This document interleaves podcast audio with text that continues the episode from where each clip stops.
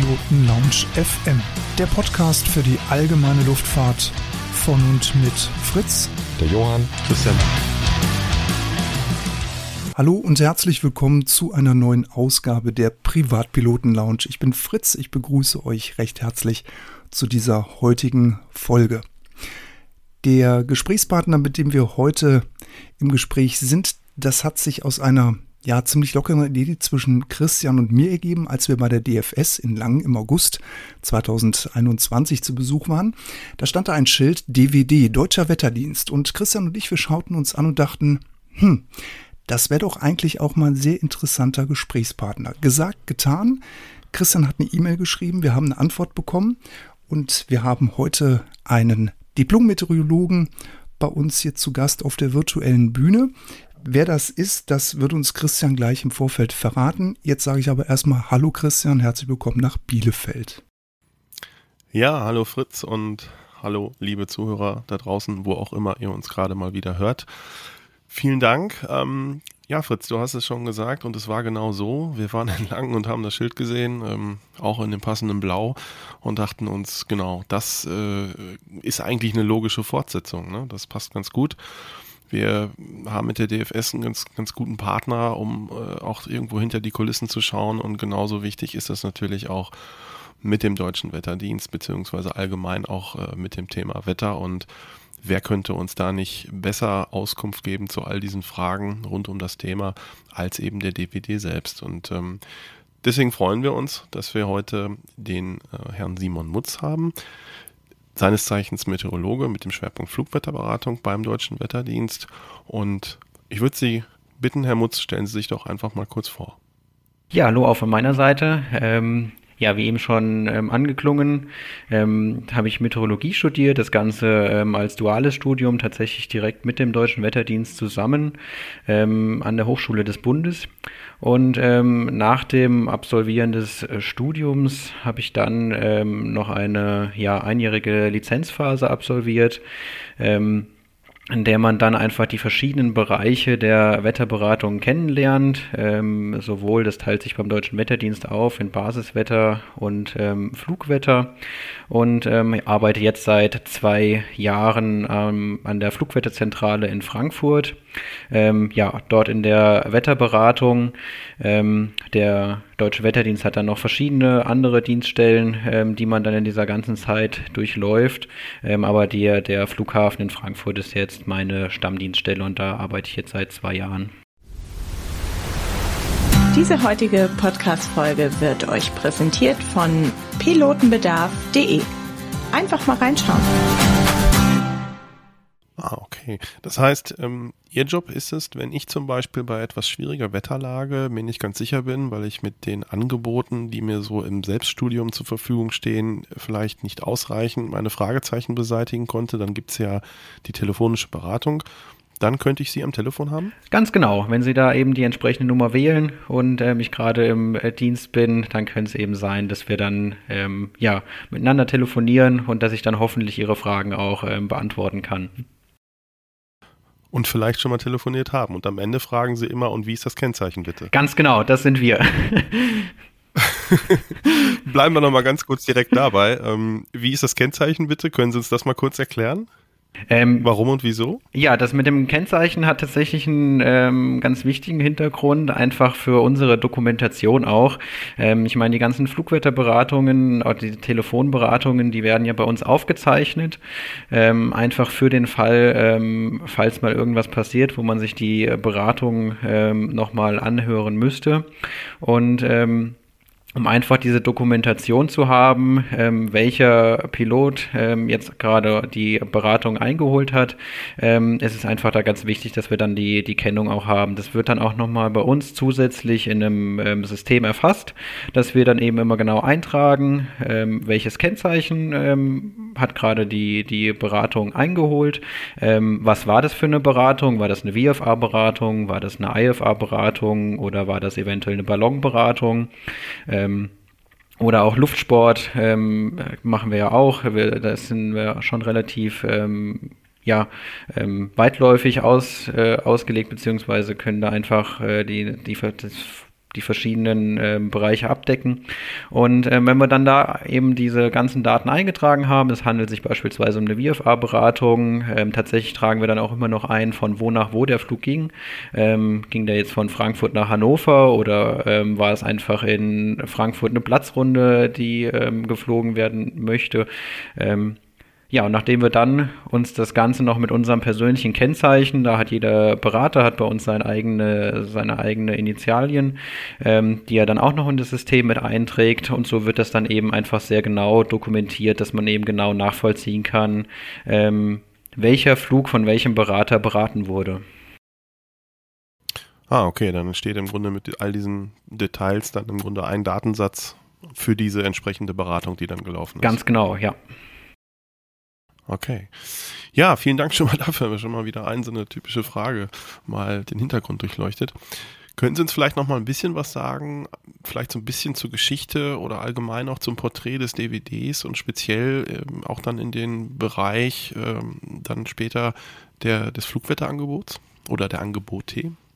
Ja, auf alle Fälle. Also der ähm, Deutsche Wetterdienst hat ja, ja durchaus ähm, eine relativ große ähm, Produktpalette beziehungsweise ähm, ein ziemlich großes Angebot, da einfach auch die Kundengruppe ähm, ziemlich groß ist, sage ich mal. Das ähm, geht ja wirklich dann von dem, ja, von den, von der Privatfliegerei bis so zu der zivilen Luftfahrt, wo dann auch beispielsweise die deutsche Flugsicherung tatsächlich sehr oft mit uns ähm, ja, zusammenarbeitet ähm, oder auch der ganze ähm, Bereich so von der Rettungsfliegerei, also Rettungshubschrauber oder auch ähm, Polizeihubschrauber.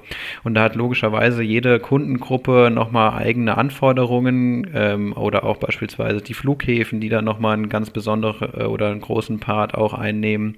Ähm, und dementsprechend gibt es da doch dann auch eine sehr große Produktpalette. Ähm, um das vielleicht so ein ähm, ja, so, ein so ein bisschen, ähm, Sie sagten jetzt, äh, geschichtlich einzuordnen, da ist es natürlich so, dass da auch immer wieder ähm, ein sehr großer Wandel stattfindet. Also es ist, ähm, ich meine, ich bin jetzt noch äh, jetzt nicht seit 20 Jahren oder so dabei, aber das kann ich auch ähm, nach äh, in den fünf Jahren, die ich jetzt den Deutschen Wetterdienst ähm, kennengelernt habe oder für den Deutschen Wetterdienst arbeite, ähm, sagen, dass da doch die in der, in der Geschichte doch jedes Jahr immer wieder sehr schnelle oder sehr viele Neuerungen ähm, dazukommen. Ich meine, Digitalisierung schreitet voran.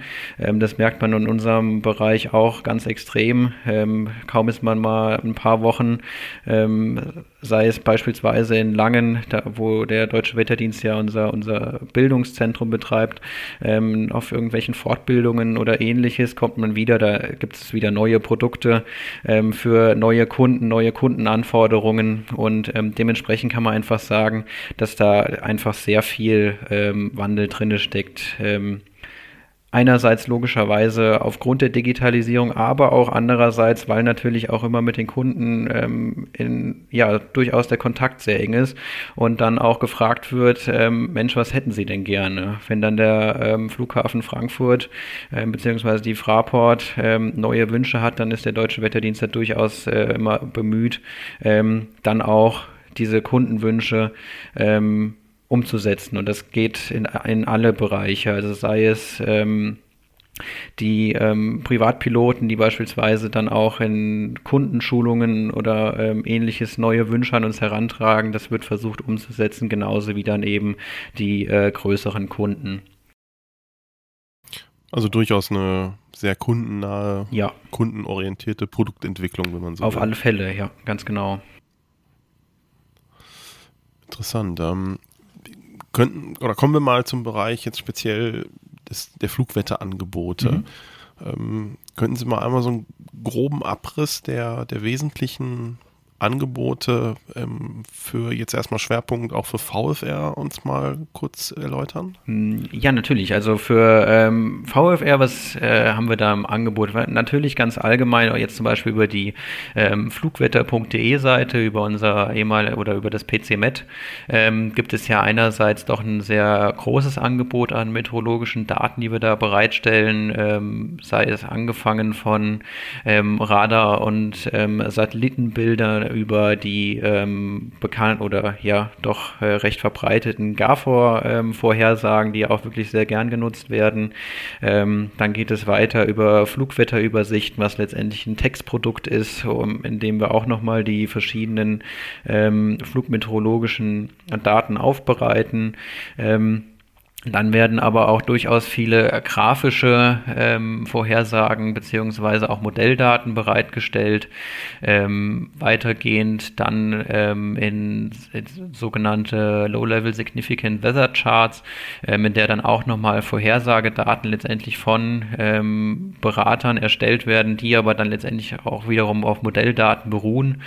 Ähm, dann ist ein weiterer Teil, der bereitgestellt wird, ähm, die, ich sage jetzt mal so, die, die ganzen rohen Modelldaten, wobei da muss man natürlich dann einfach ein gewisses ähm, meteorologisches Verständnis vielleicht mitbringen. Ja mitbringen. Ja, ja, eine gewisse Expertise. Ganz haben. genau, ja.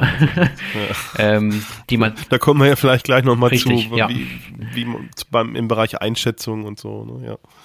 Bereich GAFOR, mhm. ähm, was ja sicherlich für, für viele VFR-Piloten ja wohl, also das unterstelle ich jetzt einfach mal so, wahrscheinlich eines mit der am meisten genutzten Dienste ist, ähm, für den ersten, zumindest auf jeden Fall für den ersten schnellen Blick, wie sieht es aus und dann je, äh, je nach Wetterlage natürlich. Mhm. Ähm, können Sie uns ein bisschen was zum Thema GAFOR erzählen? Also erstmal A, wofür steht GAFOR und B, ähm, so ein bisschen auch zur GAFOR-Geschichte?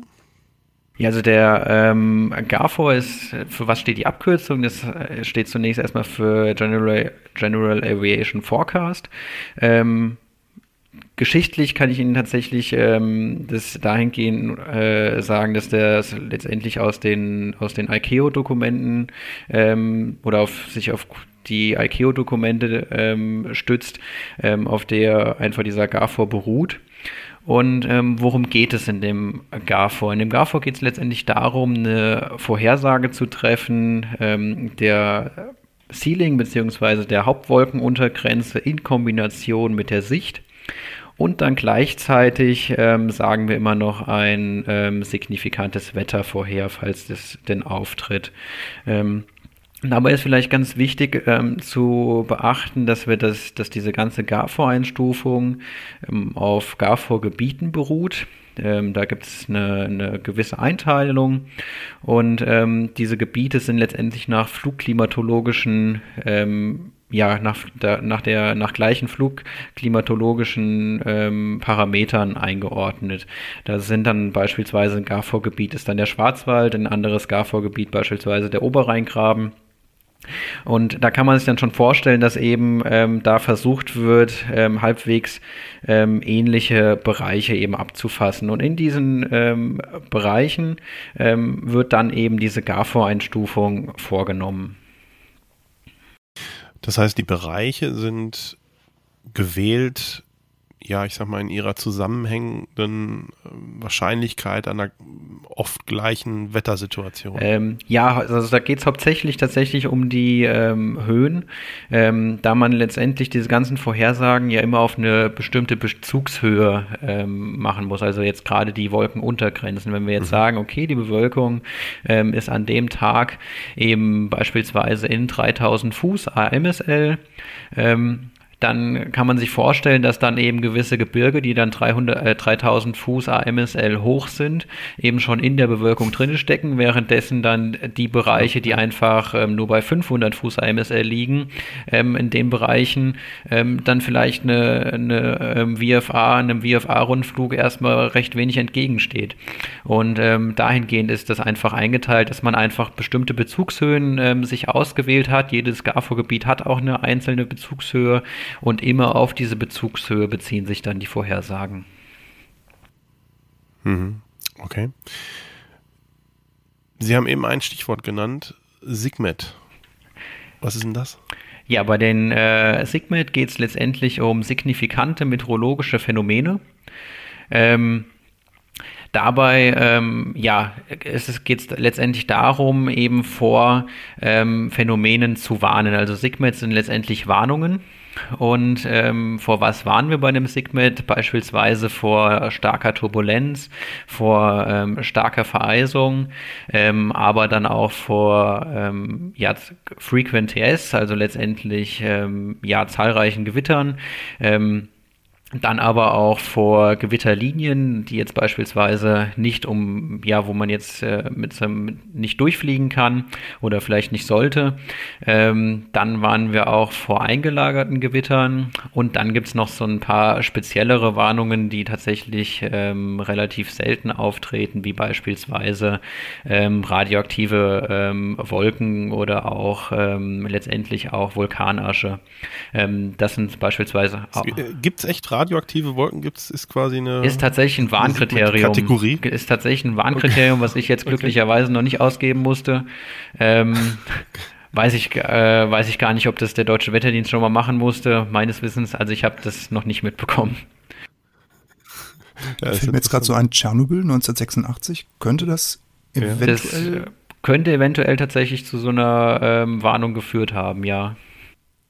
Weil ich habe jetzt auch gerade große Augen bekommen, als die radioaktive Wolken haben. Da oh. Ja, also ich okay. stelle mir das so vor, wenn man jetzt so, guckt, man liest sich das so durch morgens und dann plötzlich so taucht das dann so auf und äh, irgendwie so ganz aus dem Also da so ein radioaktives Zeichen ja. im Wo, Himmel. Wobei Asche, Vulkanasche, das war ist ja noch nicht so lange her. Ne? Das, äh, ja, auf alle Fälle, ja. ja. Das gibt es tatsächlich auch immer mal wieder. Aus Fritz, kannst du den aussprechen? Du kommst mehr rum als ich. Äh, den Vulkan? Nein. Ich, ähm, nein, wir haben das mal gemacht auf dem Flug. Wir haben das mal versucht auszusprechen. Wir haben das geübt. Ich glaube, zwei Stunden vorher haben wir es geübt. Und dann war es völlig falsch, weil wir hatten eine Kollegin dabei, die war gebürtige Isländerin und die hat gesagt, nee, das ist völlig falsch. Und dann hat die das ganz anders betont. Nee, also ich möchte das nicht aussprechen. Das ja, aber da hatten wir das ja dann wahrscheinlich. Ne? Also da ist das ja. noch. Das ist genau, zehn Jahre ist das jetzt her, glaube ich. Ne? Echt 2010 war das, August 2010. Ne? Elf Jahre jetzt. Gott, ja. die Zeit vergeht. Ja. Ja. Ja, ähm, gehen wir doch mal so ein bisschen in die Geschichte und vielleicht so in die Produkte und die Entstehung im Wandel der Zeit. Ähm, also für diejenigen unter uns, die das schon ein bisschen länger machen ähm, mit dieser Fliegerei, die werden sich vielleicht daran erinnern, dass man früher noch so eine relativ unverschämt teure Telefonnummer anrufen musste, irgendwie 090 oder so, ähm, um dann im Grunde halt eine automatisierte Ansage zu hören, die man sich dann schnell irgendwie auf dem Zettel mitgeschrieben hat. Und ähm, ja, heute ist das ja alles, kann man sich heute eigentlich gar nicht mehr vorstellen. Also wenn man heute in diese Thematik einsteigt und ähm, auch das ganze Stichwort Tabletfliegerei, was, was ja irgendwo eine Rolle spielt, quasi alles im Kniebrett, im elektronischen, auf Knopfdruck verfügbar. Ähm, wie, wie, sieht das oder wie sehen Sie das heute? Also diese ganze Entwicklung, Sie haben eben schon ein bisschen gesagt, Produktentwicklung auch, sehr agil, ähm, sehr nah am Kunden auch, es wird schnell reagiert auf bestimmte Bedürfnisse. Ähm, wie, wie sehen Sie das mit, mit dieser ganzen Entwicklung, wo die hingeht und auch mit, mit Apps und, und all diesen Dingen? Ja, also da kann man natürlich sagen, dass die, die, die, die Digitalisierung auch in dem Bereich immer weiter voranschreitet. Ähm, also wenn ich mich mit Kollegen unterhalte, die jetzt auch schon ähm, in der Flugwetterberatung seit 20, 30 Jahren arbeiten, ähm, die erzählen dann auch immer noch von Zeiten, wo tatsächlich dann ähm, von morgens bis abends eigentlich im Grunde genommen nur das äh, Telefon bedient wurde und man dann wirklich eine Telefonberatung nach der anderen ähm, hatte. Und ähm, ja, die Zeiten sind ähm, in dem Sinne auf alle Fälle rum. Da, wie Sie schon sagten, eben einfach immer mehr tatsächlich über Apps oder über Selbstbriefing-Systeme ähm, funktioniert. Ähm, und wir logischerweise auch immer versuchen, über die Produkte tatsächlich den Kunden eben das auch so zu ermöglichen, dass sie eben äh, nicht die, wie Sie so schön sagten, überteuerten Nummern anrufen müssen, ähm, sondern eben sich eben mit den Selbstbriefing-Systemen ähm, ausreichend gut informieren können. Jetzt kann man natürlich sagen, okay, Mensch, wenn dann die Anrufe eine, eine, eine große Zahl zurückgegangen sind, ähm, ist der Job dann einfacher geworden würde ich sagen, äh, ich glaube nicht, nein. Ist er, ist er nicht äh, für uns. Einfach ja, ich, aufgrund der Tatsache, dass wann rufen die Leute eben heutzutage an, in dem Moment, genau. wo es genau. schwierig wird. Genau, das wollte ich nämlich gerade sagen. Also, das, oder das wäre jetzt meine nächste Frage gewesen. Sie merken doch bestimmt, wenn, wenn es eine schwierige Wetterlage ist, weil dann, äh, dann, dann ist es, dann klingelt das Telefon den ganzen Tag wahrscheinlich, ne? Wenn so alles so ein bisschen komisch ist oder ähm, dann wissen sie wahrscheinlich schon, okay, heute wird es stressig. Richtig, auf alle Fälle. Also ähm, am dem Sommertag, wo keine Wolke am Himmel steht, ähm, wird ähm, tatsächlich das Telefon auch nicht ganz so häufig klingeln, währenddessen, wenn es gerade so Grenzlagen sind. Ähm, das sind tatsächlich die Lagen, wo es ähm, wo es die meisten, wo es das meiste Beratungsaufkommen gibt. Ähm, wenn es jetzt ganz, ganz schlecht ist, dann lässt es tatsächlich auch wieder nach, ähm, weil man dann einfach sagen kann, okay, an dem Tag ist es einfach äh, sehr miserabel oder sehr schwierig zu fliegen. Ähm, dann rufen auch schon wieder weniger Leute an, weil sie sich einfach dann über die anderen Produkte ähm, erschließen können, okay, vielleicht verschiebe ich meinen ja, Rundflug auf morgen.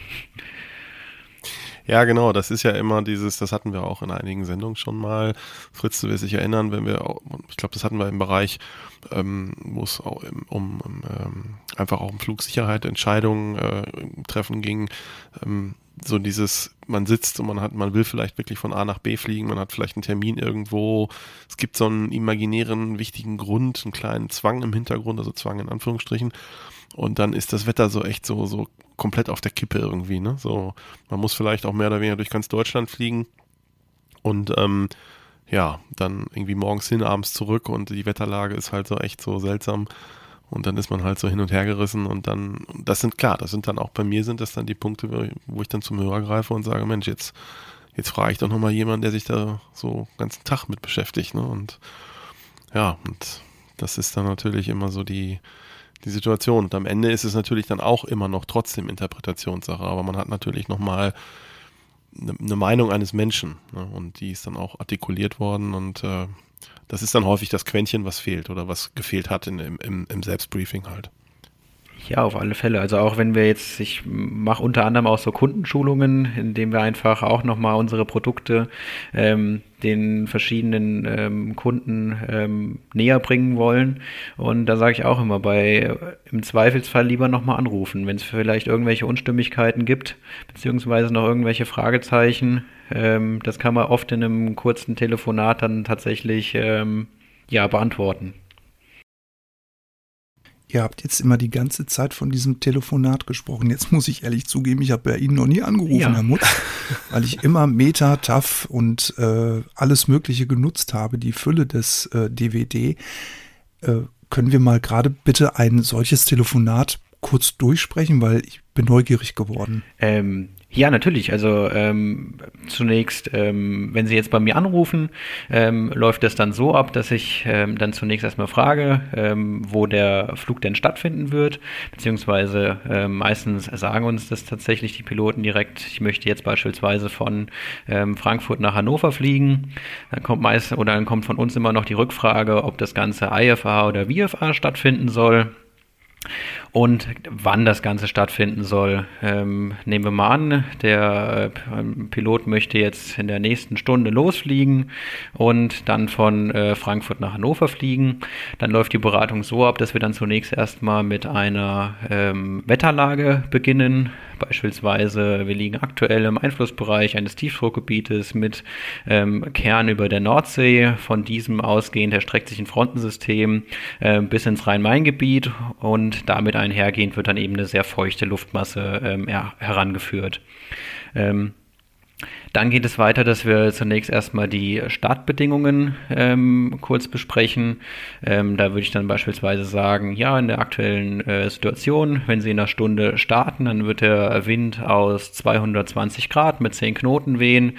Ähm, die Sicht wird zwischen 30 und 40 Kilometer liegen und wir haben eine äh, Broken-Bewölkung, das wird so eine SC-Bewölkung sein, um ähm, dreieinhalbtausend Fuß AMSL. Ähm, dann gehen wir schon über in, den, in die Strecke. Dann würde ich sagen, auf dem Weg Richtung Hannover ähm, bleiben die Bedingungen zunächst erstmal ähm, ja recht einheitlich. Das heißt, wir haben weiterhin diese SC-Bewölkung mit Untergrenzen um dreieinhalbtausend Fuß MSL. Aber dann beispielsweise in der zweiten Streckenhälfte ähm, treten dann vereinzelt ähm, TCU oder CB auf, ähm, die dann beispielsweise mit leichten oder mäßigen Schauern einhergehen. In einem Schauer kann dann auch mal eine Sichtreduzierung äh, stattfinden auf beispielsweise drei bis acht Kilometer. Die werden aber allerdings sehr isoliert ähm, auftreten, sodass sie die dann auch wirklich äh, gut sehen können und dann auch ähm, gewisserweise umfliegen können. Und dann Richtung ähm, Hannover, ähm, wenn sie dann diese Schauer ähm, passiert haben, wird sich dann wiederum beispielsweise die Bedingungen jetzt ähm, verbessern.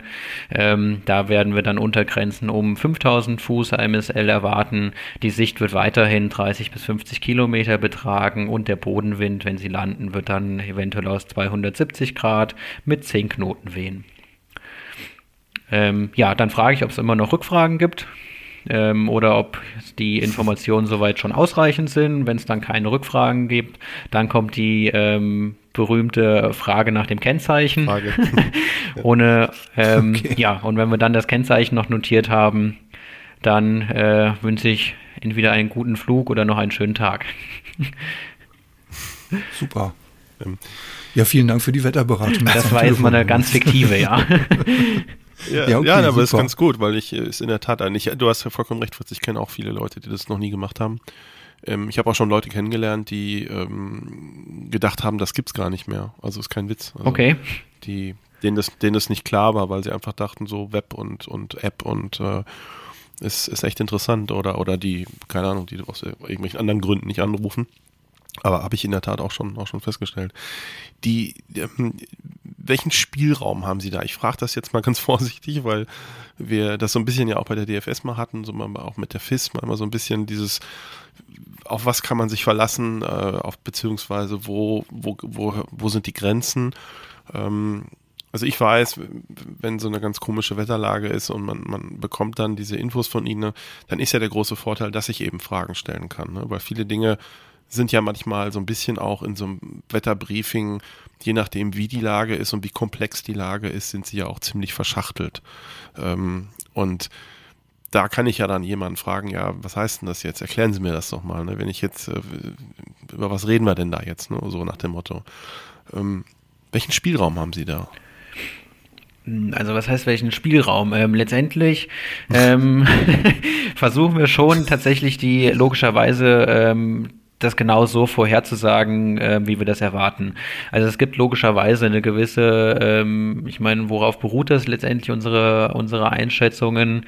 Ähm, wir können jetzt logischerweise auch keine ähm, Vorhersagemodelle im Kopf rechnen. Dementsprechend ähm, beruht das äh, auf alle Fälle auf unseren ähm, entsprechenden Wettermodellen mit dem Hintergrund, dass wir eben aber ja durchaus darauf geschult werden oder sind, ähm, wie man das Ganze interpretieren muss. Es gibt einfach gewisse ähm, Phänomene, die jetzt in den Wettermodellen beispielsweise sehr gut ähm, vorhergesagt werden und andere Phänomene wiederum, ähm, ja, das, was dann einfach beispielsweise die, die Auflösung des Modells ähm, übersteigt, sodass das das Modell eben gar nicht ähm, richtig vorhersagen kann.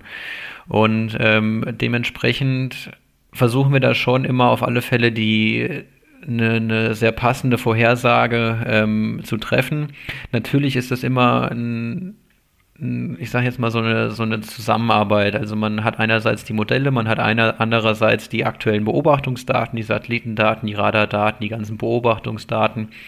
Und das fließt dann natürlich alles ähm, mit ein. Und dann versucht man aus diesen ganzen Daten, ähm, die man sich so in unserem, wir haben so ein sogenanntes ähm, ja, ein Visualisierungssystem, das nennt sich Ninjo.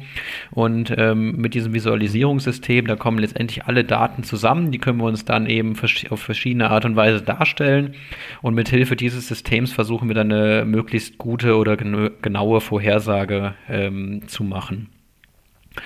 Ähm, ja, aber es ist ganz klar so, dass bei ähm, verschiedenen Wetterphänomenen auch ein Stück weit, ähm, ich sag mal, die, die Erfahrung ähm, eine Rolle spielt. Ähm, ja, also ja. genau, das, das wollte ich gerade fragen. Also das ist im Grunde, Sie, Sie haben halt mehrere Instrumente zur Hand und dann kommt eben noch die Erfahrung, wie Sie gerade sagen, oben drüber und am Ende, ich sag mal, entwickelt man irgendwo ein Gefühl für eine Situation wahrscheinlich. Richtig, ganz genau, ja. Hm. Ja, spannend. Ähm, das heißt auch, die, so, so eine GAFOR-Einstufung, am Ende steht ja immer irgendwie, ich sag jetzt mal, ein X, ein X-Ray als Beispiel. Mhm. Wie kommt die, da, ich sag mal, dass ich die final sehe am Ende, was passiert da? Also ist das eine ist das eine Teamarbeit aus mehreren Leuten oder gibt es jemanden, der heute GAFOR-Dienst hat oder wie muss ich mir das vorstellen? Ähm, also das ist auf alle Fälle ähm, so, dass sich Deutschland in dem Bereich ähm, nochmal aufteilt. Ähm, der, ich sag mal, der so grob gesprochen, der Südwesten Deutschlands ähm, wird von Frankfurt aus betreut. Der ähm, Westen von der Flugwetter, äh, von der Luftfahrtberatungszentrale in Essen der Norden bzw. Nordwesten von der Luftfahrtberatungszentrale in Hamburg, der Nordosten Deutschlands von der Luftfahrtberatungszentrale in Berlin und der Süden von der Luftfahrtberatungszentrale in München. Also das Produkt, was wir uns dann letztendlich im PC-Met oder auf flugwetter.de anschauen, das ist dann auf alle Fälle eine Teamarbeit, sage ich mal, von den ähm, verschiedenen Dienststellen ähm, da einfach jede Dienststelle da sich auf ihren ähm, Bereich zunächst erstmal ähm, konzentriert. Aber die, also erstmal eine, ja, eine regionale Teamaufteilung. Genau, das, das auf alle Fälle. Und die GAFOR-Einstufung an sich, ähm, die findet aber dann das ist so ein, so ein bisschen tatsächlich davon abhängig, ähm, wer aktuell im, im Dienst ist. Es gibt äh, Wettersituationen, auch wenn es einfache Wettersituationen ist, ist, dann ist es so, dass tatsächlich ein ähm, ja einer an der an dieser Vorhersage dran sitzt und dann auch diese diese GAFO-Einstufung vornimmt. Währenddessen, wenn das jetzt beispielsweise eine ähm, knappe Geschichte ist oder eine schwierige Wetterlage, dann kommt es eben auch sehr häufig vor, dass man sich als Team ähm, bespricht und sich äh, überlegt, hier heute am Nachmittag der der ähm, Hunsrück, da wird ähm, bin ich mir noch nicht so ganz äh, sicher, stufe ich den jetzt mit, mit äh, Delta oder Mike ein und dann ähm, bespricht man das einfach mal kurz mit seinen Kollegen und ähm, und dann kommt man letztendlich auch als, als Team nochmal auf, auf ein Ergebnis, was dann letztendlich auch mit einfließt. Ah ja, okay. Das heißt, jeder liefert seinen Input irgendwo, im Zweifel im, im, bei zweifelhaften Lagen halt dann nochmal, was meinst du, was meinst Ganz du? Ganz genau, ja. Und dann wird das bis zu, einer, bis zu einer gewissen Deadline, werden die Daten eingegeben und dann wird das Gesamtprodukt veröffentlicht zu diesen besagten Zeitfenstern, die wir kennen. Ganz genau, ja. Okay. Haben Sie schon mal erlebt, dass sich der Computer geirrt hat und die Erfahrung der Meteorologen hat gewonnen? Ähm, das passiert tatsächlich relativ häufig. Ähm, also ähm, da gibt es äh, verschiedene Beispiele ähm, wo tatsächlich die, die Erfahrung eine ähm, ganz oder eine relativ große Rolle spielt. Ähm, so als äh, kleines ähm, Beispiel kann man vielleicht nennen, dass ähm, wir logischerweise am Frankfurter Flughafen ähm, kann man sich vorstellen, dass es immer zu relativ großen Auswirkungen ähm, kommt, wenn wir jetzt ähm, einen Nebeleinbruch haben oder Nebel am Flughafen direkt auftritt. Ähm, und da kommt es zum Beispiel immer mal wieder vor, dass dann die Modelle uns ähm, am Abend oder schon am äh, Tag tagsüber ähm, simulieren, dass es in der Nacht auf alle Fälle zum Nebeleinbruch kommen wird. Und ähm, aber es tatsächlich dann gewisse Wetterlagen gibt, wo dann einfach die, ähm, wo wir dann an der Dienststelle sitzen und dann sagen, ja, also bei der Wetterlage, das wird äh, ziemlich sicher ähm, keinen Nebel geben. Und ähm, das kommt dann auch immer wieder vor, dass wir dann auf alle Fälle ähm, tatsächlich dann besser in Anführungszeichen als das Modell sind. Andersrum kommt es ähm, auch hin und wieder vor, dass das Modell vielleicht sagt, hier, ähm, heute Nacht passiert nichts. Ähm, wir aber sagen, Mensch, okay, bei der Wetterlage ähm, sind wir uns aber ziemlich sicher, dass beispielsweise Nebel an einem bestimmten äh, Platz auftritt. Ähm, Kommt auch vor, wobei ich tatsächlich sagen muss, ähm, das ist relativ selten der Fall. Ähm, ich meine, dafür sitzen wir dort und dafür ähm, betreiben wir den Aufwand, um letztendlich in gewisser Maßen die ähm, Modelle eben richtig zu interpretieren, um einfach auch zu wissen, Mensch, was kann das Modell und was kann das Modell eben nicht. Und das ist wahrscheinlich das ist auch spannend. Auf jeden Fall. Und es ist auch vielleicht auch ein bisschen so Stolz, Ehre, so, ne, so, ähm, so ein Wer ist besser? Mensch, Maschine? ja, es macht dann natürlich Spaß. Also es ist einfach ist so, dass, äh, ich sage mal so, wenn die, wenn die Vorhersagen eintreten, dann ähm, gibt einem das schon so ein, ein, Stück weit auch dann eine Bestätigung, dass man vielleicht ähm, da einen ganz guten Job macht. Also das, das macht dann schon Spaß, kann man nicht anders sagen. Ja, das glaube ich. Bevor wir so ein bisschen diesen Bereich verlassen, ähm, wie kommt man zur Einschätzung, würde ich ganz gerne nochmal auch hier an der Stelle ähm, an gewissermaßen, vielleicht nicht mehr ganz so aktuell, aber nicht ganz lange her, eine Situation äh, erinnern, nämlich als im Grunde der ganze Flugverkehr ja, also der kommerzielle Flugverkehr am Boden lag, hat jeder, der sich ein bisschen mehr mit, aus welchem Grund auch immer mit Wetter beschäftigt, wusste oder hat gemerkt, dass die Vorhersagen echt nicht gut waren. Ähm, also ist das erstmal so oder war das irgendwie eine falsche Einschätzung? Und wenn das doch so war, können Sie uns vielleicht mal ein bisschen was zum Hintergrund sagen? Da streiten sich jetzt so ein äh, Stück weit ähm, die, die Meinungen, sage ich mal. Ähm, ein Stück weit ähm, kann man sagen, dass logischerweise die äh, kommerzielle Luftfahrt auch einen, einen, großen Anteil oder einen gewissen Anteil an ähm, Daten liefert. Die Daten, die dann auch in die Modelle eingehen. Und durch diese ähm, fehlenden Daten kann man jetzt durchaus natürlich argumentieren, dass dann auch die Modelle nicht mehr ähm, so genau arbeiten. Ähm, ob tatsächlich in den, in den Verifikationen, die immer getätigt werden, ähm, das sichtbar ist, ähm, das kann ich Ihnen jetzt quasi genau, gar nicht ganz genau sagen. Ähm, aber ich würde es tatsächlich jetzt rein äh, aus meiner persönlichen Einschätzung heraus sagen, dass das nicht unbedingt ähm, messbar ist, dass wir jetzt da irgendwie in den, in den Verifikationen beispielsweise der, der TAFs oder so ähm, aufgrund der ähm, Situation oder der fehlenden äh, Daten der zivilen Luftfahrt ähm, jetzt maßgeblich schlechter abgeschnitten hätten.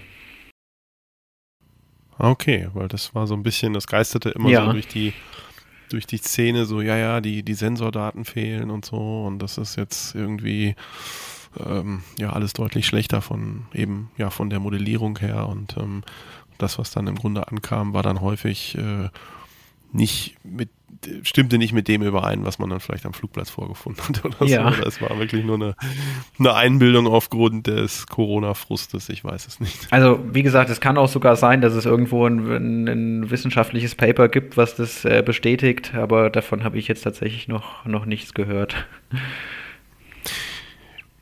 Noch eine letzte Frage zum Bereich Einschätzung und Modell wenn man so eine Situation hat, äh, und ich glaube, die hat jeder von uns schon gehabt, ähm, man hat eine, eine Garvorlage oder eine, eine, Wetterlage, unter anderem vielleicht auch jetzt erstmal im Wesentlichen resultieren aus einer Garvoreinschätzung, Einstufung ähm, und also beziehungsweise Einstufung und dann, wie ich das als Pilot einschätze. Und ich sage jetzt, na, ich jetzt mit meiner Erfahrung und ich gucke mir das an, das müsste eigentlich gehen und ich fliege. Und dann bin ich unterwegs und denke, äh, Garvor, hallo, ist doch alles super hier. Ne? Was ist denn das für eine Vorhersage gewesen? Ich glaube, das hat wahrscheinlich jeder schon mal gehabt und das ist am Ende ja auch Wetter und äh, Sie haben ja schon ein bisschen auch zur Komplexität da was erzählt. Kriegen Sie dann manchmal auch Feedback von, von Kunden, die sagen, also Leute, die Einstufung heute, das war mal gar nichts und ich wollte das nur mal sagen. Also kommt da auch was zurück? Ähm, das kommt tatsächlich relativ selten vor. Ähm, Okay. Dieses, dieses Feedback. Ähm, ja, ich denke, es liegt tatsächlich einfach daran, dass ja dann, wenn die Kunden uns dieses Feedback geben wollten, tatsächlich dann auch direkt wieder die äh, kostenpflichtige Nummer anrufen müssten, um, um, uns, um uns das zu sagen. ähm, ich denke mal, das ist tatsächlich so ein bisschen der Grund, warum das äh, relativ selten vorkommt. Ähm, aber vielleicht äh, dazu noch ähm, so, so, ein, so eine kleine äh, Randbemerkung, dass es tatsächlich einfach der Fall ist, dass ähm, ich sage immer, Wetter ist wesentlich komplexer, als dass es eine GAFOR-Einstufung zulässt. Also wie Sie schon sagten, da hat das wahrscheinlich jeder schon mal erlebt. Ähm, aber so ein GAFOR beschreibt ja auch immer oder soll immer das Wetter ähm, beschreiben, was vorherrschend ist. Das heißt, was über 50 Pro oder flächenmäßig, was ähm, flächenmäßig in über 50 Prozent des jeweiligen Garvorgebietes ähm, für Wetterbedingungen vorherrschend sind. Und mhm. ähm, wenn man sich jetzt vorstellt, dass so Garvorgebiete teilweise doch äh, sehr groß sind, und es dann einfach sein kann, dass beispielsweise, wenn wir jetzt ein Garvorgebiet ähm, nehmen wir mal, jetzt ganz, ganz egal, wo das letztendlich ist, vielleicht der gesamte Nordwestteil ähm, mit Nebel ähm, bedeckt ist. Und wenn man es jetzt ganz genau nimmt, müssen 51 Prozent des Garvorgebietes mit Nebel bedeckt sein und dementsprechend würde dann bei uns sofort das X-Ray ähm, aufploppen. Ja. Und wenn man dann aber genau in dem Teil ähm, des Garvorgebietes sich befindet, wo der Nebel eben nicht ist, kann eben, können eben die besten Sichtflugbedingungen vorherrschend sein. Und das ist eben so ein bisschen das äh, Thema, mhm. wo es dann auch dazu kommt, dass man dann vielleicht denkt, Mensch, ähm, was ist denn das hier für eine schlechte GAFO-Einstufung? Und vielleicht aber in dem, in dem anderen Bereich ähm, des GAFO-Gebietes eben genau diese Bedingungen ähm, vorherrschen sind. Das haben wir tatsächlich relativ häufig, beispielsweise an Gebirgen. Wenn man sich das vorstellt, der Thüringer. Wald wird beispielsweise von Südwesten angestaut, dann ist vielleicht der ähm, gesamte südwestliche Teil ähm, sehr bescheiden von den Bedingungen, währenddessen die ganzen Lehlagen keine Wolke am Himmel ist. Und daher, dass der Thüringer Wald aber dann ein Garvorgebiet ist, äh, kann man sich vorstellen, dass dann dementsprechend auch die Garvoreinstufung das so genau einfach nicht ähm, leisten kann. Und deswegen sage ich immer, dass ja. es einfach komplexer ist, als dass es eine Garvoreinstufung zulässt, in gewisser Art und Weise. Ja. Also das Garvorgebiet als groben Anhaltspunkt nehmen und dann nochmal genauer bei PCMet oder MetaTAF reinschauen? Wäre das so Ihr Tipp? Ganz jetzt? genau, auf alle Fälle. Den, der, der GAFOR, sage ich immer, der gibt einen, einen ganz guten äh, Grobüberblick. Aber dann sollte man sich eben auf alle Fälle ähm, noch über andere Produkte ähm, ja weiter informieren. Mhm. Okay. Ich würde jetzt gerne mal den kleinen Ausflug in die Welt der IFA-Flieger machen, so die Königsdisziplinen von uns äh, Sichtflieger eine Stufe höher. Wir haben viele Flugschüler, die uns zuhören, Herr Mutz. Aus dem Grunde würde ich mit Ihnen gerne erstmal ein paar Fachbegriffe vorweg klären, die vielleicht im Meteorologieunterricht bei denen noch nicht gefallen ist. Was ist ein Meter und was ist ein TAF, bitte? Ja, ein Meter, vielleicht fangen wir da zunächst auch erstmal wieder mit der Abkürzung an. Ähm, für was steht denn Meter überhaupt? Für Meteorological Aviation Routine Weather Report. Ähm, es geht letztendlich darum, dass das eine ähm, Beobachtung ist, eine Flugwetterbeobachtung, eine Wetterbeobachtung eines einzelnen Flugplatzes. Ähm, an den verschiedenen Flugplätzen wird eben Wetterbeobachtung betrieben und dieses Meter ähm, enthält dann eben genau in einer gewissen Art und Weise verschlüsselt, beziehungsweise in einer gewissen Art und Weise ähm, wie das Ganze vermittelt wird, eben genau diese Wetterbeobachtungen, die zu diesem aktuellen Zeitpunkt ähm, am Platz vorliegen. Der TAF hingegen, das ist ein, das für was steht die Abkürzung TAF, ähm, das ist letztendlich Terminal Aerodrome Forecast. Und ähm, wie der Name schon sagt, Forecast, ähm, handelt sich hier eben um eine Vorhersage und eben um keine Beobachtung. Das ist erstmal so der ganz grundsätzliche Unterschied. Jetzt hat es Meta noch so eine kleine Spezialität von den, ähm, an den internationalen Flugplätzen. Da gibt es immer noch einen Trend, ähm, der an das Meta ähm, drangehangen wird. Ähm, und dieser Trend äh, beschreibt letztendlich das ja, sogenannte ähm, eine Landewettervorhersage. Ähm, das beschreibt letztendlich eine Vorhersage, wie sich die Wetterbedingungen in den nächsten zwei Stunden verändern wird. Mhm. Jetzt gibt es dann noch einen ähm, Fachbegriff, den werfe ich jetzt auch mal mit rein, das ist die sogenannte ARTIS. Ja. Was hat es damit dann noch auf sich? Die ähm, Artis ist letztendlich dafür verantwortlich, dass man eben im Funk die entsprechende Metermeldung ähm, abrufen kann. Das heißt, wenn man eben die entsprechende Frequenz einstellt, wird einem auf der über die Artis ähm, das aktuelle Meter vorgelesen tatsächlich. Mhm. Und dann haben wir den letzten Begriff, die sogenannte LLSWC es ist schon gefallen im, im Vorfeld, der, der, Fachbegriff. Aber was ähm, können Sie hierzu uns noch ähm, erklären oder, oder ergänzen, was, was wir vielleicht noch nicht jetzt im, im Gespräch besprochen haben? Ja, die ähm, Low-Level SWC bzw. Low-Level Significant Weather Chart ähm, ist letztendlich ein, ähm, ja, ein grafisches ähm, Vorhersageprodukt von uns, ähm, was auch rund um die Uhr ähm, bereitgestellt wird. Ähm, das wird auch, also da gibt es immer eine aktuelle Karte und eine Karte ähm, als Outlook, wie sich die ähm, Wetterverhältnisse in den, ähm, ja, in den nächsten äh, vier Stunden verändern werden. Und gerade diese aktuelle Karte, die wird tatsächlich auch ähm, rund um die Uhr von, ähm, vom, vom Deutschen Wetterdienst überwacht ähm, dass sie eben genau auch den, den aktuellen Beobachtungen entspricht. Ähm, worum geht es da? Es geht letztendlich darum, ähm, in diesem grafischen Produkt darzustellen, einerseits ähm, wie haben wir gewisse ähm, Druckgebilde, wie haben wir eine, was für eine Druckverteilung haben wir aktuell, wie liegen, was für eine Frontenlage haben wir. Ähm, dann werden Informationen über ähm, entscheidende Wetterphänomene ähm, in die Karte eingetragen, also beispielsweise ähm, wie sind die Sichten, wie sind die Wolkenuntergrenzen, ähm, dann aber auch, welche Wetterphänomene treten auf, also beispielsweise Gewitter oder ähm, Schnee oder gefrierender Regen oder ähm, ja, was es eben an so signifikantem ähm, Wetter gibt. Ähm, dann wird noch ähm, zusätzlich die Turbulenzgebiete werden eingezeichnet in diese Karte. Und dann letztendlich auch noch ähm, Vereisungsvorhersagen ähm, mit berücksichtigt. Also es ist letztendlich ein sehr umfassendes Produkt, sage ich mal, wo man wirklich ähm, alles, was so für die Fliegerei signifikantes auftreten kann, wirklich in einer Karte zusammengefasst hat. Ähm, der, der Kartenausschnitt ist dabei relativ groß, also der ähm, reicht tatsächlich, ich sage jetzt mal so ganz grob von den ähm, Pyrenäen ähm, bis äh, letztendlich ins, ins Baltikum und dann Richtung Südosten bis in den Balkan, bis äh, zur Adria und dann Richtung Nordwesten äh, bis, in die, bis nach Irland.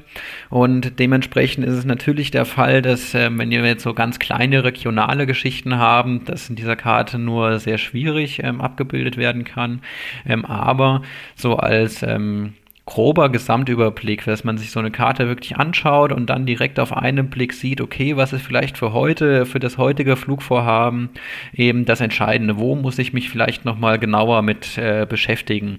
Dafür ist diese Karte wirklich ein, meiner Meinung nach ein sehr gutes Produkt, um einfach so einen, einen sehr schnellen, einen sehr guten Gesamtüberblick zu bekommen. Mhm. Wir haben es jetzt ähm, schon im Vorfeld angesprochen. Der DVD bietet eine Vielzahl von äh, tollen Produkten an, um seinen persönlichen, äh, sein persönliches Wetterbriefing vorzubereiten.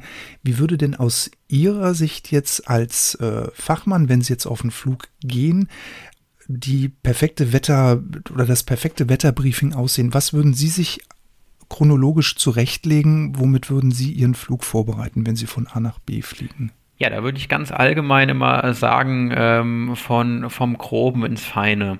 Ähm, zunächst würde ich immer damit ähm, beginnen, zunächst erstmal so eine, so eine grobe Gesamtüberblick äh, mir zu verschaffen.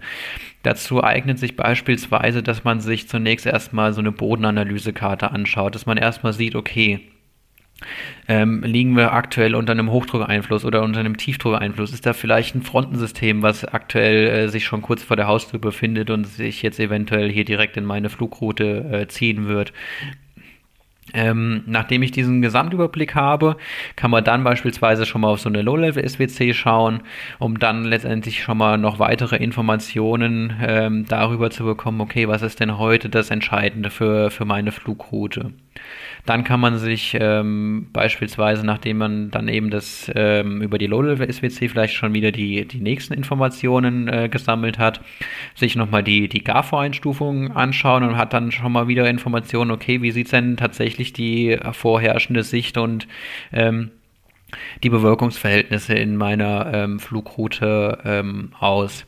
Dann würde ich ähm, weiter dazu übergehen, ähm, mir eventuell die, die Flugwetterübersicht nochmal ähm, durchzulesen, weil das auch letztendlich ein Produkt ist, was eben ähm, von, von uns ähm, bereitgestellt wird, was auch ein Produkt ist, was händisch erstellt ist. Das ist jetzt kein äh, maschinell erstelltes Produkt. Das heißt, da sitzen wirklich Leute und machen sich Gedanken, ähm, was ist denn das Entscheidende ähm, heute für die oder für die nächste, für die nächsten, ähm, ich sage jetzt mal für den Kurzfristbereich.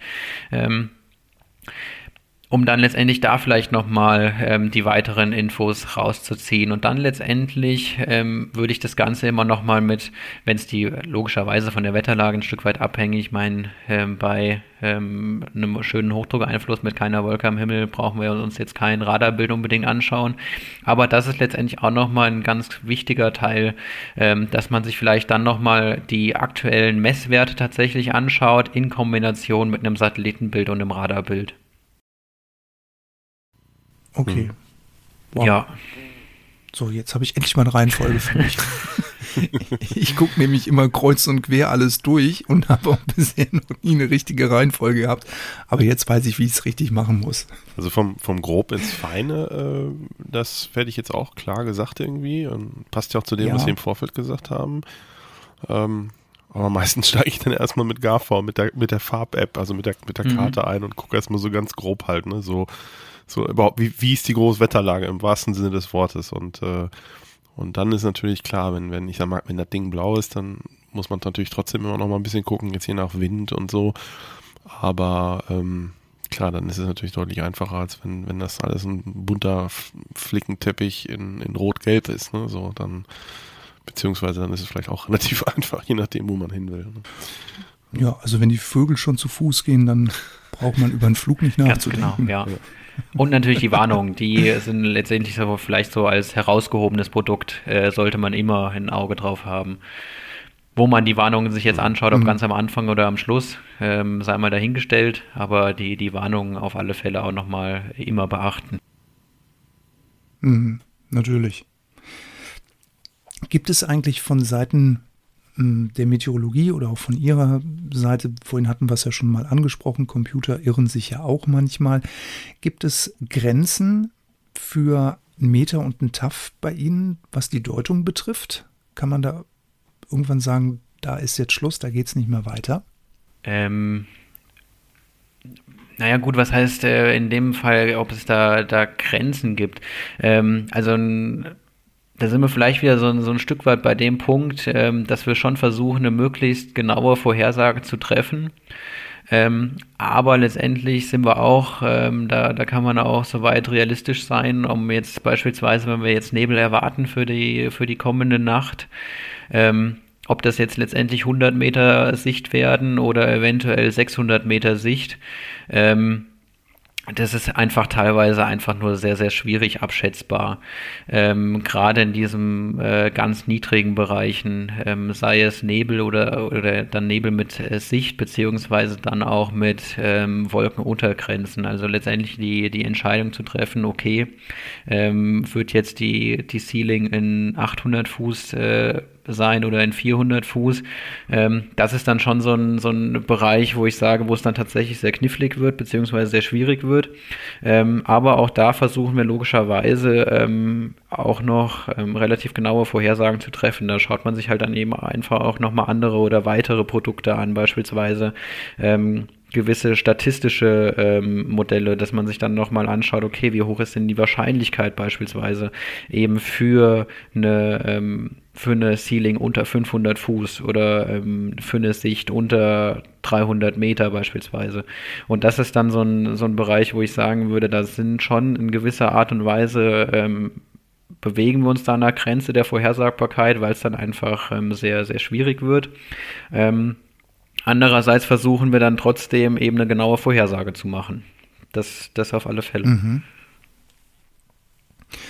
Ähm, die Vertikalprofile, ähm, wie sehr beziehen Sie die ein, beziehungsweise wie sehr unterstützen die Sie bei der Vorhersage des Wetters? Ähm, die Vertikalprofile sind ähm, tatsächlich ein sehr, sehr wichtiger ähm, Bestandteil.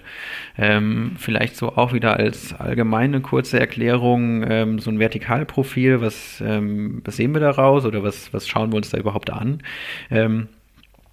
Da schauen wir uns zunächst erstmal, ist das ein, ein, vertikaler Temperaturverlauf in Kombination mit dem Taupunkt. Und ähm, zusätzlich werden dann auch in so einem Vertikalprofil immer noch Winddaten äh, mitgegeben. Und alleine über diese drei ähm, Werte letztendlich, über den äh, Wind in Kombination mit der Temperatur und dem Taupunkt, können, können wir dann wirklich tatsächlich sehr, sehr viele Informationen rausziehen. Ähm, das äh, fängt dann an über ganz klassisch ähm, die Bewölkungsverhältnisse, dass wir eben dann genau absch oder relativ genau abschätzen können, ähm, wo liegen die Untergrenzen, wo liegen die Obergrenzen. Ähm, haben wir eventuell vielleicht für die IFA-Fliegerei ähm, nur eine tiefe Bewölkung, äh, die jetzt beispielsweise bis Flight Level 60, Flight Level 70 reicht und dann haben wir vielleicht einen Bereich bis Flight Level 200, der komplett trocken ist und dementsprechend dann wolkenfrei ist und dann vielleicht noch ein paar höhere, höhere Zirren oben drüber. Ähm, Sowas können wir ganz klassisch aus einem Profil, äh, Vertikalprofil ähm, ableiten. Aber das geht dann auch ähm, tatsächlich weiter, dass man ähm, auch beispielsweise Gewittervorhersage tatsächlich mit einem Vertikalprofil ähm, da ganz, ganz wichtig oder für die Gewitter, Gewittervorhersage ein Vertikalprofil ganz, ganz wichtig ist. Daraus können wir dann äh, abschätzen, okay, wie stark werden die Gewitter, was werden das für Gewitter, können sich da eventuell Linien bilden, wird da eventuell großer Hagel dabei sein oder eher nicht. Ähm, also gerade ob sich da jetzt beispielsweise Linien oder vielleicht hat man das äh, auch schon mal gehört, es gibt ja die sogenannten Superzellen, wenn man so rotierende, wirklich äh, sehr starke Gewitter ähm, hat, auch sowas ja. können wir letztendlich dann ähm, aus den Vertikalprofilen abschätzen. Also diese Vertikalprofile sind tatsächlich für uns unheimlich wichtig und unheimlich wertvoll anderer Bereich.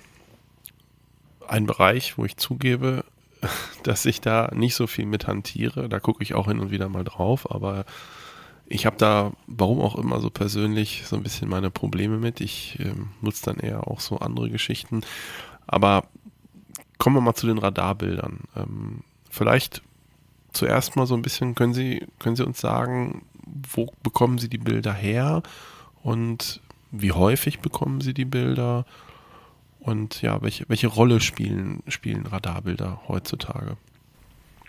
Ja, die ähm, Radarbilder sind ähm, neben, also sind auch ein, auch ein sehr wichtiger Teil. Da sind wir jetzt nicht im ähm, Bereich der ähm, Vorhersage, sondern so als Beispiel dieses Vertikalprofil, das haben wir logischerweise auch als Messwert, aber da werden uns tatsächlich auch von den Modellen ähm, berechnete Vertikalprofile für die Zukunft angezeigt. Dafür wird das dann äh, sehr gerne genutzt für diese Vorhersage, währenddessen die Radarbilder ähm, ja tatsächlich eine, eine Echtzeitmessung äh, darstellen. Das heißt einfach eine ähm, Messung der aktuell, des aktuellen Zustandes. Ähm, ergeben.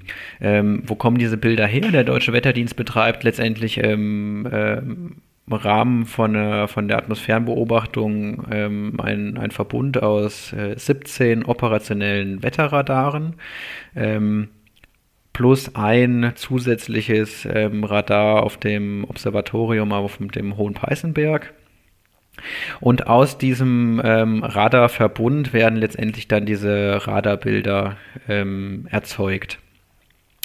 Ähm, ja, ähm, vielleicht auch so ein, so ein bisschen der, der, der technische Hintergrund. Ähm, wie funktioniert das? Wie mhm. kommt so ein Radarbild zustande? Letztendlich ähm, sind wir da in einem, so ein, so ein Radar, ähm, sendet letztendlich einen, einen elektromagnetischen Impuls aus. Und dieser elektromagnetische Impuls wird dann eben von den Niederschlags, ähm, ja, von den, von den Niederschlagspartikeln beziehungsweise von diesen sogenannten Hydrometeoren ähm, reflektiert und dann wird dieser elektromagnetische Impuls von dem Radar wieder empfangen. Und letztendlich sind das alles, ähm, diese, diese Radarreflektivitäten sind dann äh, die sogenannten Radarechos und äh, zeigen uns letztendlich dann eben an, wie der Niederschlag, äh, wie die Niederschlagsverteilung aussieht. Dabei ähm, es ist so, dass der um den Radarstandort in einem Umkreis von circa ja, 150 bis 180 Kilometer ähm, reicht so ein Radar und ähm, tatsächlich dann in, in die Höhe, also bis in, in ähm, Höhen über, über 10 Kilometer, sodass wir uns dann auch letztendlich über die Radarbilder wirklich einen umfassenden ähm, Überblick über die, die Atmosphäre ähm, anschauen können. Das ist wirklich interessant. Ähm, und was ich auch interessant finde, das haben Sie eben auch so ein bisschen im Zwischensatz gesagt, da möchte ich vielleicht nochmal nachfragen, weil ich das über die letzten Jahre wirklich ja fast schon ein bisschen faszinierend finde, wie gut das zum Teil oder oft, meistens, Schrägstrich, funktioniert, ist diese Radar ähm, äh, Regenradar-Vorhersage zum Beispiel. Also da gibt es ja auch von Ihnen Produkte, aber auch mhm. natürlich von Mitbewerbern. Aber die Produkte sind häufig wirklich sehr, sehr gut. Also teilweise kann man da wirklich, habe ich das schon auf wenige Minuten, konnte man wirklich sagen, so jetzt regnet es gleich. Ähm, können Sie da mal so ein bisschen was zu erzählen, wie, wie sich das eigentlich zusammenbaut? Also das ist ja dann eine Kombination im Grunde aus, aus klassischen Radarbildern mit, mit Vorhersageberechnungen, aus Wind und anderen Dingen. Ganz genau. Also letztendlich werden die ähm, Messungen an den Radarstandorten ähm, erstmal, also da macht jedes, jeder Radar, äh, jedes Radar macht da erstmal seine eigenen Messungen und dann werden die ähm, Daten letztendlich ähm, in die zur Zentrale nach Offenbach. Da ist das äh, Deutsche Meteorologische Rechenzentrum. Ähm, dort werden die Daten dann ähm, hingeschickt oder übertragen. Und da gibt es die äh, sogenannte Polara-Software. Das ist letztendlich, für was steht Polara? Das ist, ähm, das steht für polarimetrische Radaralgorithmen. Und ähm, über diese ähm, polarimetrischen Radaralgorithmen werden dann eben diese verschiedenen Produkte ähm, erzeugt.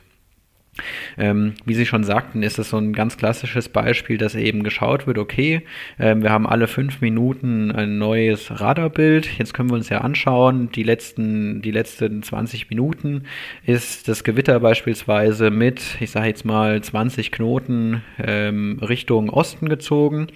Ähm, jetzt könnte man das natürlich einfach weiter vorinterpolieren und dann sagen, okay, Mensch, in den nächsten 20 Minuten wird es eben um die Strecke ähm, X, sage ich also einfach mal, weiter Richtung Osten ziehen. Ähm, das kann man das einerseits natürlich machen. Ein bisschen einfach.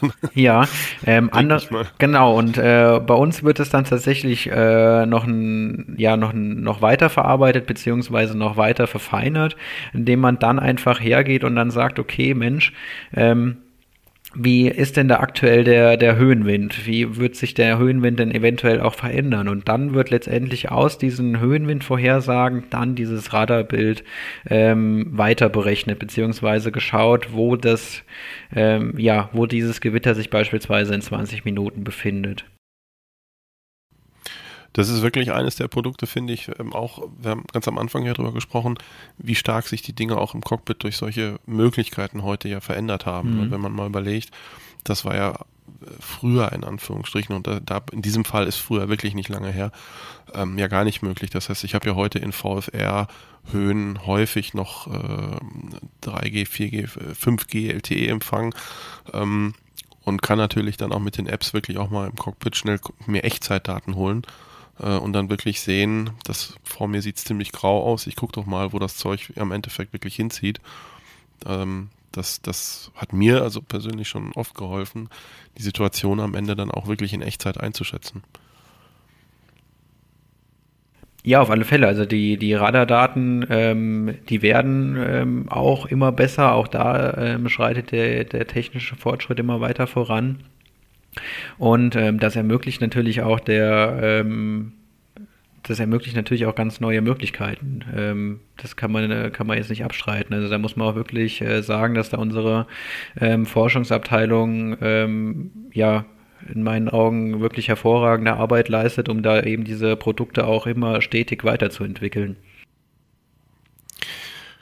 Wenn man jetzt ähm, nochmal zurück zum klassischen Radarbild geht, mhm haben Sie da noch ein, zwei Tipps, wie man das vielleicht ähm, am besten interpretieren kann, wenn man nicht jetzt jeden Tag unbedingt auf so ein Bild guckt und die Flugschule auch schon ein bisschen her ist? ähm, ja, wie kann man so ein Radarbild äh, korrekt interpretieren? Das ist tatsächlich eine ähm, Frage, die ähm, nur sehr schwierig äh, ist, sehr kurz zu beantworten. Ähm, weil die Radare oder die, die Radarbilder tatsächlich einen, einen, ganz großen oder einen ganz wichtigen Stellenwert haben und dementsprechend auch ähm, wirklich viele Informationen bereitstellen, aber ähm, es auch tatsächlich relativ viele ähm, Dinge gibt, die man vielleicht äh, beachten sollte. Wenn ich da vielleicht so ein, zwei Beispiele mal ähm, nennen kann. Ähm, ja. Wir hatten eben das Beispiel, dass jetzt ein, beispielsweise ein Gewitter ähm, einfach von, von West nach Ost zieht dann ist es logischerweise mit so einem Radarbild oder auch mit so einem vorinterpolierten Radarbild sehr schön oder sehr einfach abschätzbar, okay, wo wird sich das Gewitter in 20 Minuten befinden. Was aber logischerweise die Radarbilder oder die Radartechnik nicht leisten kann, daher, dass es eben auf der aktuellen, auf den aktuellen Messungen beruht, ist die Dynamik, die so eine äh, Wetterlage auch haben kann. Ähm, beispielsweise kann sich innerhalb von 20 Minuten oder in, den, in, den, in der nächsten halben Stunde genau, ich sage jetzt mal 10 Kilometer ähm, östlich, ein neues Gewitter bilden. Und das ist jetzt zum Beispiel so eine, so eine große Problematik, was so ein Radarbild nicht hergibt. Dann sagt man vielleicht, okay, die nächsten 20 Minuten trifft mich hier nichts, aber dann nach 15 Minuten entsteht genau ein neues Gewitter und zwar ganz genau über einem oder genau vor der Haustür, sage ich mal. Und das sind dann so ein äh, Stück weit auch die, die Grenzen, die so ein ähm, Radarbild hat. Und dafür ist es dann eben wiederum wichtig, eben sich ähm, ja umfassend in die, in die Wetterlage einzudenken, beziehungsweise sich wirklich genau zu briefen. Ähm, ist das eine Wetterlage, wo ich mit dieser Radarvorhersage eine sehr gute Abschätzung machen kann? Wenn das jetzt, es gibt auch Wetterlagen, wo der, wo der Niederschlag einfach sehr gleichmäßig äh, zieht, wo man dann einfach sehr genaue ähm, Vorhersagen damit treffen kann. Und andere Wetterlagen, wo das einfach sehr schwierig ist, das Ganze abzuschätzen, wo es einfach immer wieder Neubildungen gibt. Oder ähm, wenn man sich beispielsweise gibt es auch noch andere, ähm, wir nennen das letztendlich Radarfehler die man ähm, vielleicht beachten muss, wenn man sich vorstellt, dass so ein, so ein starkes Gewitter tatsächlich, wenn man sich so ein Einzelradarbild anschaut, ähm, schon sehr, eine sehr starke Reflektivität ähm, aufweist. Dann kann man sich vorstellen, dass von dieser Energie, die dieses Radar ähm, zunächst abstrahlt, schon sehr viel von dieser Energie logischerweise wieder reflektiert ist und dementsprechend dieses starke Echo ähm, erzeugt. Aber wenn sich jetzt ein Gewitter genau dahinter auch befindet, und was vielleicht auch relativ stark ist, dann führt es dazu, dass beispielsweise im Radarbild dieses, e, dieses zum Radarstandort gesehen nähere Gewitter ähm, wesentlich stärker ähm, im Radarbild aussieht, als jetzt das Gewitter, was dahinter liegt. Das ist zum Beispiel die, die sogenannte mhm. Dämpfung. Ähm, und das sind dann mhm. auch nochmal so, so Kleinigkeiten, ähm, die letztendlich dazu führen, ein Radarbild ähm, sich vielleicht auch mal fünf Minuten mehr zu nehmen und äh, da wirklich genau Gedanken zu machen, äh, wie man das am besten interpretieren kann. Ja, das ist ähm, in der Tat, also auch das hat, glaube ich, jeder schon mal erlebt, dass äh, auch so in, in, extremen Gewitterlagen im Hochsommer ähm, sich die Zellen extrem schnell entwickeln können und man guckt dann auch dann auch mal wieder auf sein Radar oder auf seine ähm, ja, seine Vorhersage, die dann ziehen oder die man in die Zukunft ziehen kann und man sieht irgendwie nichts und dann denkt man sich auch so, hm, ne, was ist denn das jetzt wieder? Aber klar, das, das ist auch wieder die Kategorie, es bleibt halt Wetter am Ende. Auf alle Fälle, ja. ja. Was ja auch dann immer ein Thema ist und auch oft dann, wo dann das Wort Radarbilder fällt ähm, oder Radarbild fällt, ist, äh, dass wenn man mit FIS unterwegs ist, also Flight Information Service, dass man auch in schwierigen Wetterlagen öfter mal hört, können Sie mir sagen, wie das Wetter in XYZ ist.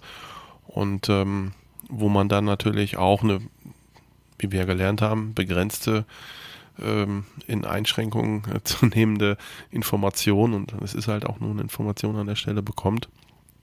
Ähm, wie sieht die Zusammenarbeit zwischen DVD äh, und ähm, vielleicht Radarlotsen oder FIS-Experten hinsichtlich dem Stichwort Wetter aus. Gibt es da eine Zusammenarbeit? Ja, auf alle Fälle. Also gerade die ähm, Zusammenarbeit, die ist tatsächlich auch eine, eine sehr enge Kooperation, sage ich mal.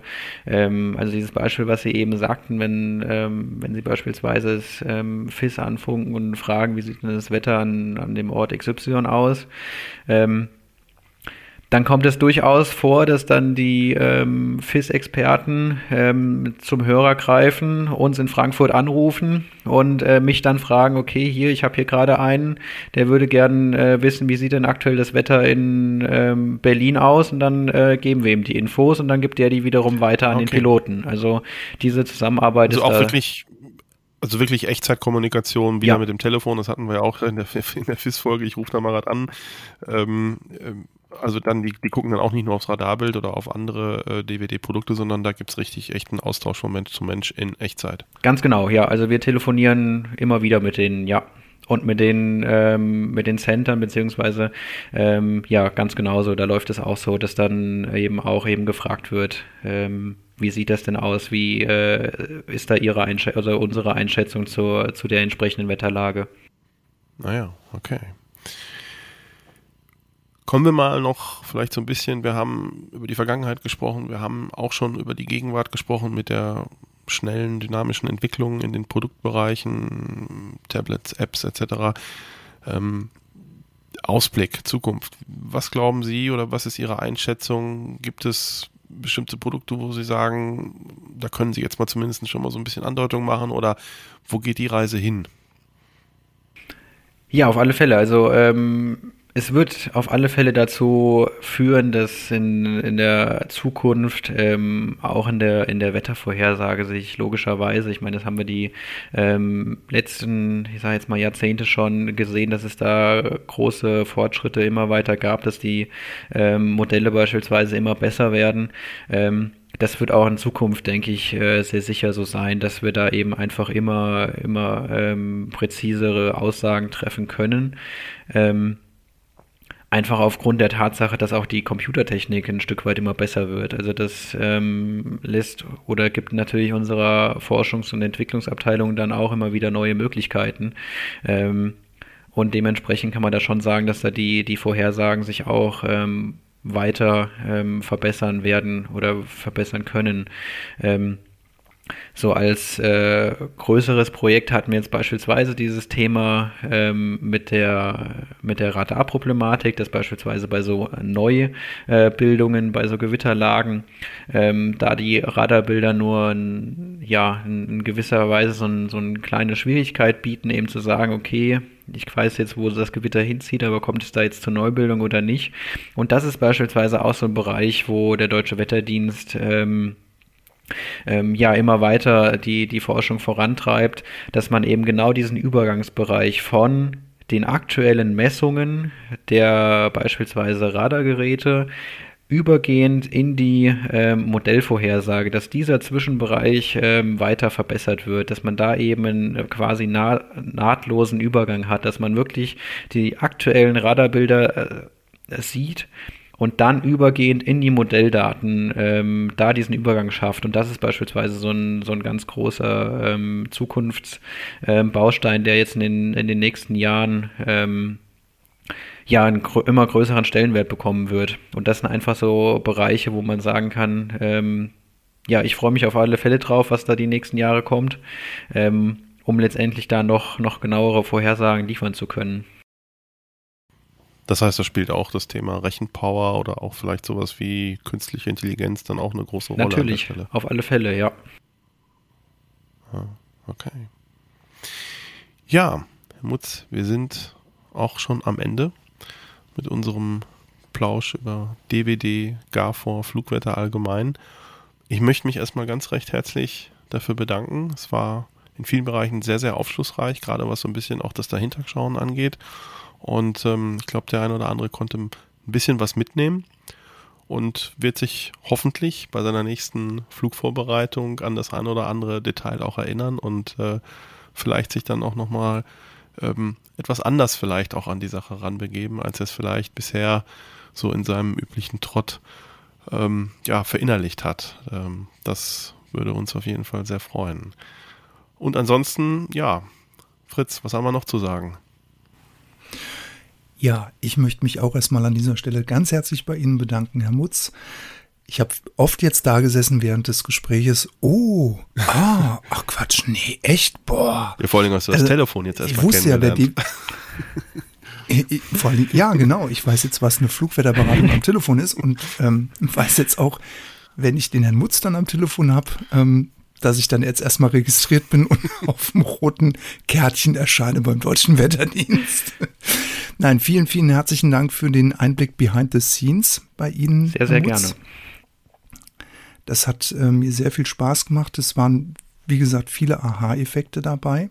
Mit Ihrer freundlichen Erlaubnis äh, werden wir natürlich auch die Shownotes dementsprechend für unseren Podcast füttern. Genau. Dass man das ein bisschen nachlesen kann, auch worüber Sie jetzt gerade bei uns so schön referiert haben. Ähm, ich möchte an dieser Stelle natürlich auch auf unsere Bewertung bei iTunes und den anderen großen ähm, Podcast äh, Playern, Anbietern nochmal eingehen, dass ihr uns da bitte eine Bewertung hinterlasst. Schreibt uns auch gerne auf Instagram eine Nachricht. Und jetzt, Achtung, Trommelwirbel, ich möchte auf unsere Hörerreise hinweisen die wir am 26. Mai 2022 bis zum 29. Mai 2022 veranstalten werden, kreuz und quer durch Deutschland. Es geht los in Bielefeld und hört in Jena auf. Und wer eine Flugwetterberatung braucht, ähm, da werden wir die Nummer unten verlinken. Gibt es eine Durchwahl zu Ihnen, Herr Mutz, so direkt? Die gibt es leider nicht. oh Mensch, Ach, das wäre es jetzt gewesen.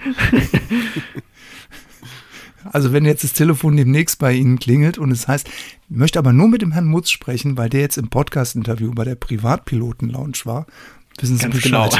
Genau. Super. Ja, in diesem Sinne ähm, bleibt mir einfach nur noch zu wünschen, äh, bleibt gesund, äh, passt gut auf euch auf, always many happy landings und äh, bis zum nächsten Mal. Macht's gut, der Fritz. Ciao. Und der Christian. Bis dann. Tschüss. Tschüss.